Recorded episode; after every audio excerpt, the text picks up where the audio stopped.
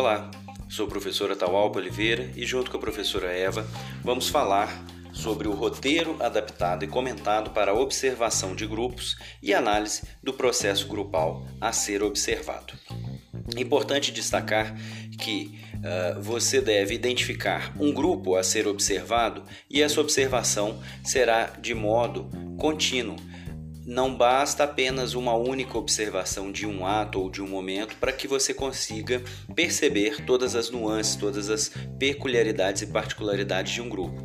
É preciso que você acompanhe por um certo tempo, por um certo período, a dinâmica desse grupo para então identificar alguns elementos. Listaremos abaixo alguns elementos que são importantes para sua observação, que vão nortear, que vão orientar a sua o seu acompanhamento nesses grupos. Assim, vamos listar então os aspectos a serem observados, relatados e também comentados. É, primeiramente, você terá que fazer uh, uma contextualização mencionando o surgimento ou a fundação do grupo, com elementos históricos e objetivos desse grupo, local de reunião ou de encontro, local de realizações de eventos e ou vinculações institucionais ou formais ou informais deste grupo. No segundo momento, você deve observar a dinâmica e o funcionamento do grupo, como ele se desenvolve diante do processo grupal. Bom, para isso, existem alguns elementos a serem observados. É, primeiramente, a cara do grupo. Como é a forma de organização do grupo é que você está observando durante as reuniões? As disposições físicas dos elementos participantes. A primeira impressão sentida ao olhar para esse grupo. Como é o clima emocional do grupo? A disposição afetiva emocional dos membros em relação ao trabalho e à afetividade presente. Depois, é, contabilize ausências, atrasos. É, pre é preciso registrar a ocorrência de ausências sistematicamente de todos os membros participantes. Tente identificar quais foram as causas das ausências. Os atrasos sistemáticos das mesmas pessoas podem caracterizar tentativas de boicotes ou grandes dificuldades para a participação, os trabalhados ou não pela coordenação deste grupo. Você também poderá e deverá observar os tipos de liderança. Basicamente, nós temos quatro grandes tipos de liderança: a liderança democrática, autocrática, laissez-faire e demagógica. Por liderança autocrática, podemos entender que este líder utiliza uma técnica diretiva, rígida, autoritária, favorece o estereótipo de dependência, de forma que as tarefas e as decisões sejam distribuídas e tomadas por ele, sem consulta ou participação de outros elementos do grupo. A liderança laissez-faire é aquele líder que assume apenas parcialmente a função de análise da situação e orientação da ação, deixando que o grupo quase sempre se oriente por si mesmo. Outro tipo de liderança é o líder demagógico. A principal característica dessa forma de liderança está em seu comportamento de manter uma fachada de democracia, de forma a esconder suas verdadeiras posições autoritárias, caindo, às vezes, em situações de laissez-faire ou de autocracia, como resultado de atitudes contraditórias. O último grande tipo de liderança é a liderança democrática é aquele que exerce uma liderança centrada tanto nas pessoas como nas tarefas e procura trabalhar com o grupo e não pelo grupo. Outra observação será o papel do coordenador. O coordenador é aquele que trabalha com o grupo, procurando coordenar as ações, sugerindo modos de ação coletiva, buscando a distribuição da participação e dos papéis. Ele procura conduzir as ações e as reflexões do grupo em direção a um processo permanente de autocracia. Ele estimula o surgimento de procedimentos democráticos de liderança e de mecanismos de autogestão ou gestão coletiva. Na maioria das vezes, não é um membro do grupo, mas alguém, um profissional acadêmico, um técnico da área da saúde, um agente comunitário, dentre outros, que trabalha com o grupo. Outro papel que pode ser observado em um processo grupal é o do porta-voz. O porta-voz para Pichon Rivière é aquele que denuncia o conteúdo implícito, que se fará explícito. E é ele quem denuncia a ansiedade predominante no grupo, que está impedindo uma determinada tarefa. Outra percepção do porta-voz é aquele que, em determinadas situações, fala pelo grupo, mesmo sem exercer um papel de liderança. Agora vamos abordar um pouco sobre o papel do bode expiatório. O bode é o depositário de todas as dificuldades do grupo e é o culpado de cada um sobre os seus fracassos. Este papel tem que ser rotativo. Quando isso não acontece, pode ser um sinal de que há problemas no grupo. Existe ainda a possibilidade de ser identificado o sabotador, é aquele indivíduo ou um subgrupo que é depositário das forças que se opõem à tarefa no interior do grupo. É aquele indivíduo ou subgrupo que age como se tudo fosse errado, enfadonho ou sem sentido, impedindo assim o crescimento do grupo. É aquele indivíduo ou subgrupo que procura sempre justificar a não realização das tarefas e o não comprometimento de membros do grupo. Agora vamos falar também sobre o poder. O lugar do poder, a forma de exercício de poder pelo líder ou por subgrupos, ou ainda por quaisquer elementos do grupo. O tipo de poder que órgãos externos, outros grupos ou instituições exercem sobre o grupo. O poder é distribuído e vivenciado coletivamente, como uma forma de autogestão ou é centralizada em alguém. Existem disputas permanentes ou conjunturais por alguma forma de poder nessa instituição que você está realizando sua pesquisa? Além do poder, outro elemento que você deverá observar é a pressão no processo grupal. Mecanismos de pressão podem ser exercidos pelo grupo, consciente ou inconscientemente, sobre um ou vários elementos. Mecanismos de pressão podem ser exercidos pelo grupo sobre algum elemento ou grupo externo, ou podem ser sofridos, sofridos pelo próprio grupo, vindo de outros grupos ou instituições. Em algumas situações, mecanismos de pressão podem ser exercidos pela liderança ou pelo próprio grupo, como uma forma de garantir a realização da tarefa. Trata-se de um mecanismo que pode acabar sendo positivo para o grupo, desde que ele saiba conduzir essa pressão. A cooperação e a solidariedade. O funcionamento do grupo é sempre cooperativo ou predominante cooperativo? As tarefas são assumidas coletivamente? O funcionamento do grupo é solidário? Os membros do grupo ou subgrupos se auxiliam no desempenho das tarefas, são solidários uns com os outros ou com os outros grupos? Observe também a competição e a disputa. O funcionamento do grupo é competitivo ou predominantemente competitivo? Os membros do grupo ou seus, subgru ou seus subgrupos funcionam na base da competição? A competição, quando existe, ela é somente negativa ou ela está auxiliando o grupo na realização de suas tarefas? Dois pontos importantes em um processo de observação de grupo é a identificação dos elementos, que são o ideal do grupo e o real do grupo. O ideal do grupo é o projeto, a finalidade do grupo, e o real do grupo é o seu funcionamento real, o que ele está conseguindo realizar a ideologia assumida ou subjacente ao seu trabalho cotidiano. Além disso, você também poderá identificar elementos denominados de identificações projetivas, que são aquelas que permitem a pessoa ou subgrupo seguir os acontecimentos grupais permanecendo apenas como espectador.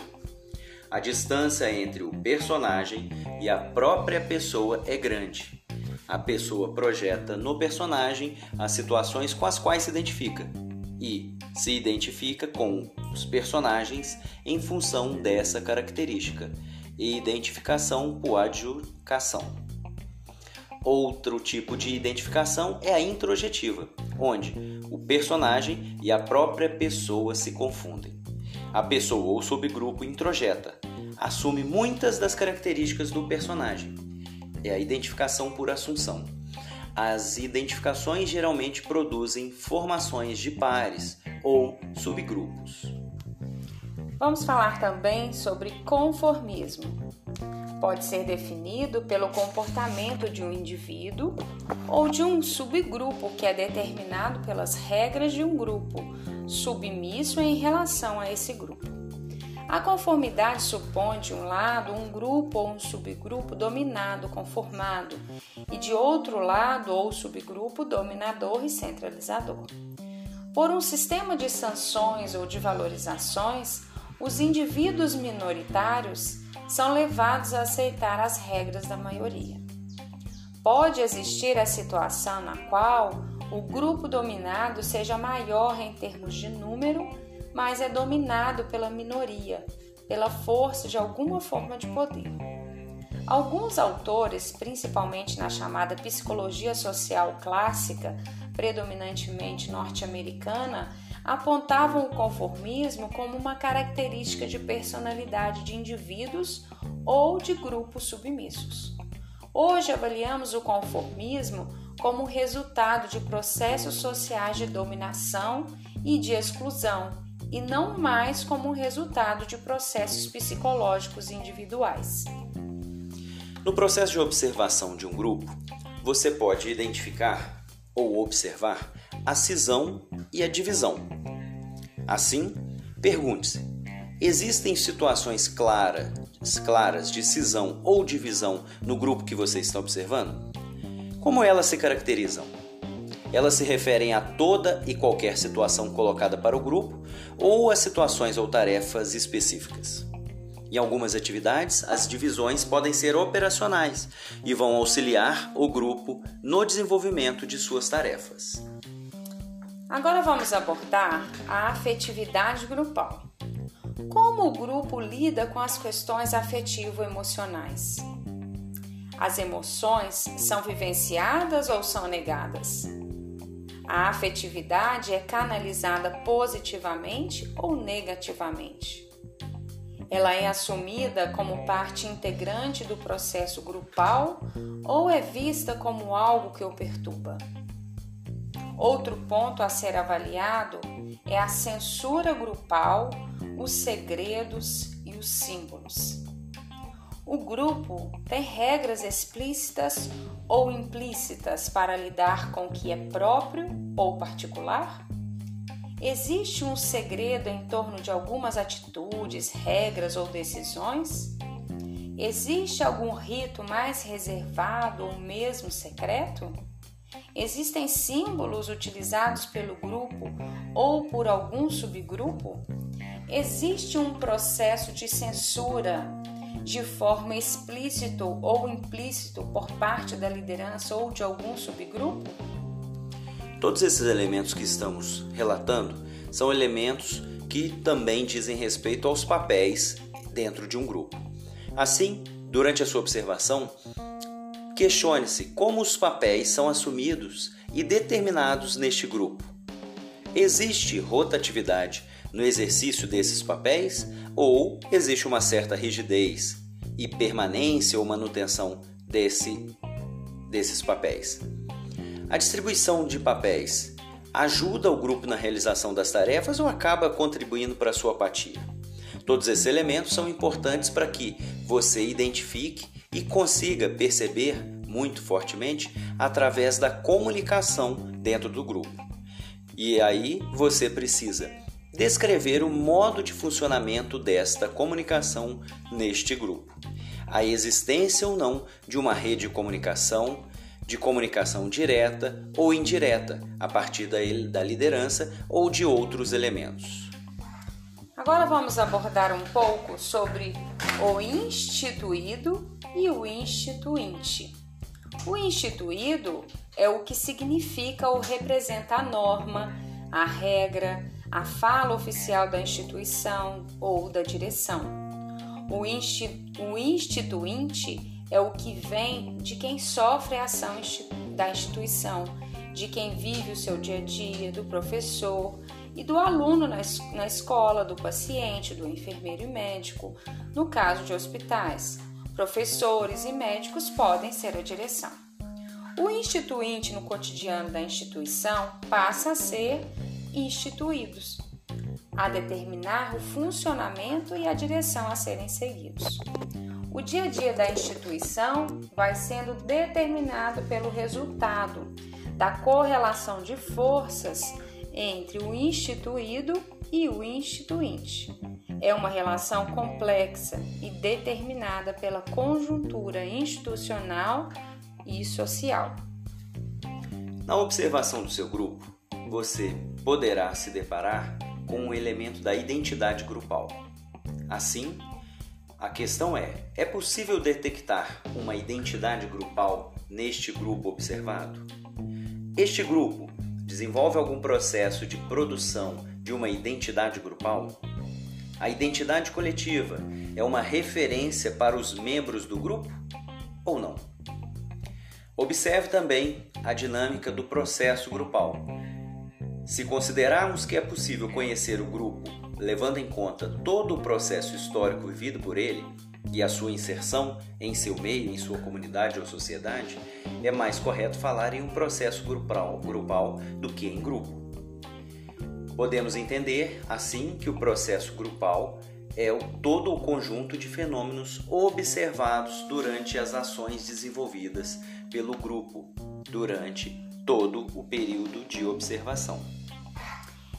É, partindo para um outro ponto, é, iremos observar aí agora os aspectos sociopolíticos presentes em um processo grupal. É preciso analisar as relações institucionais mantidas pelos grupos, as influências institucionais e mesmo as mais amplas, sociais, às quais estiver sujeito, bem como suas determinações nos grupos. Procure identificar as determinações ideológicas, socioeconômicas e político-culturais às quais estiverem submetidos ou relacionado esse grupo a ser pesquisado. Na atividade de observação, você irá concluir a sua observação com uma análise e irá emitir uma conclusão sobre o que foi observado. Tente descrever comentários e conclusões dos seus dos observadores, procurando destacar os aspectos objetivos e subjetivos e as impressões registradas. Procure fazer um condensado dos vários relatórios parciais, mostrando o processo vivenciado do início ao final do trabalho, da observação ou intervenção. Toda e qualquer observação, avaliação, dúvida sobre o funcionamento do grupo é importante de ser registrada, devendo ser anotada para posterior discussão e avaliação do trabalho. Pontos importantes neste processo de observação é que você pode identificar todos os elementos relatados nesse roteiro ou alguns deles. Não existe uma obrigatoriedade de que você consiga identificar e registrar todos os pontos e todos os papéis nessa observação. Você pode desenvolver esse trabalho em grupos formais ou também em grupos informais. E é importante pensar que, nesse cenário de pandemia e de distanciamento social, a adaptação frente à observação desses grupos é algo que precisará ser realizado com atenção. Bom trabalho!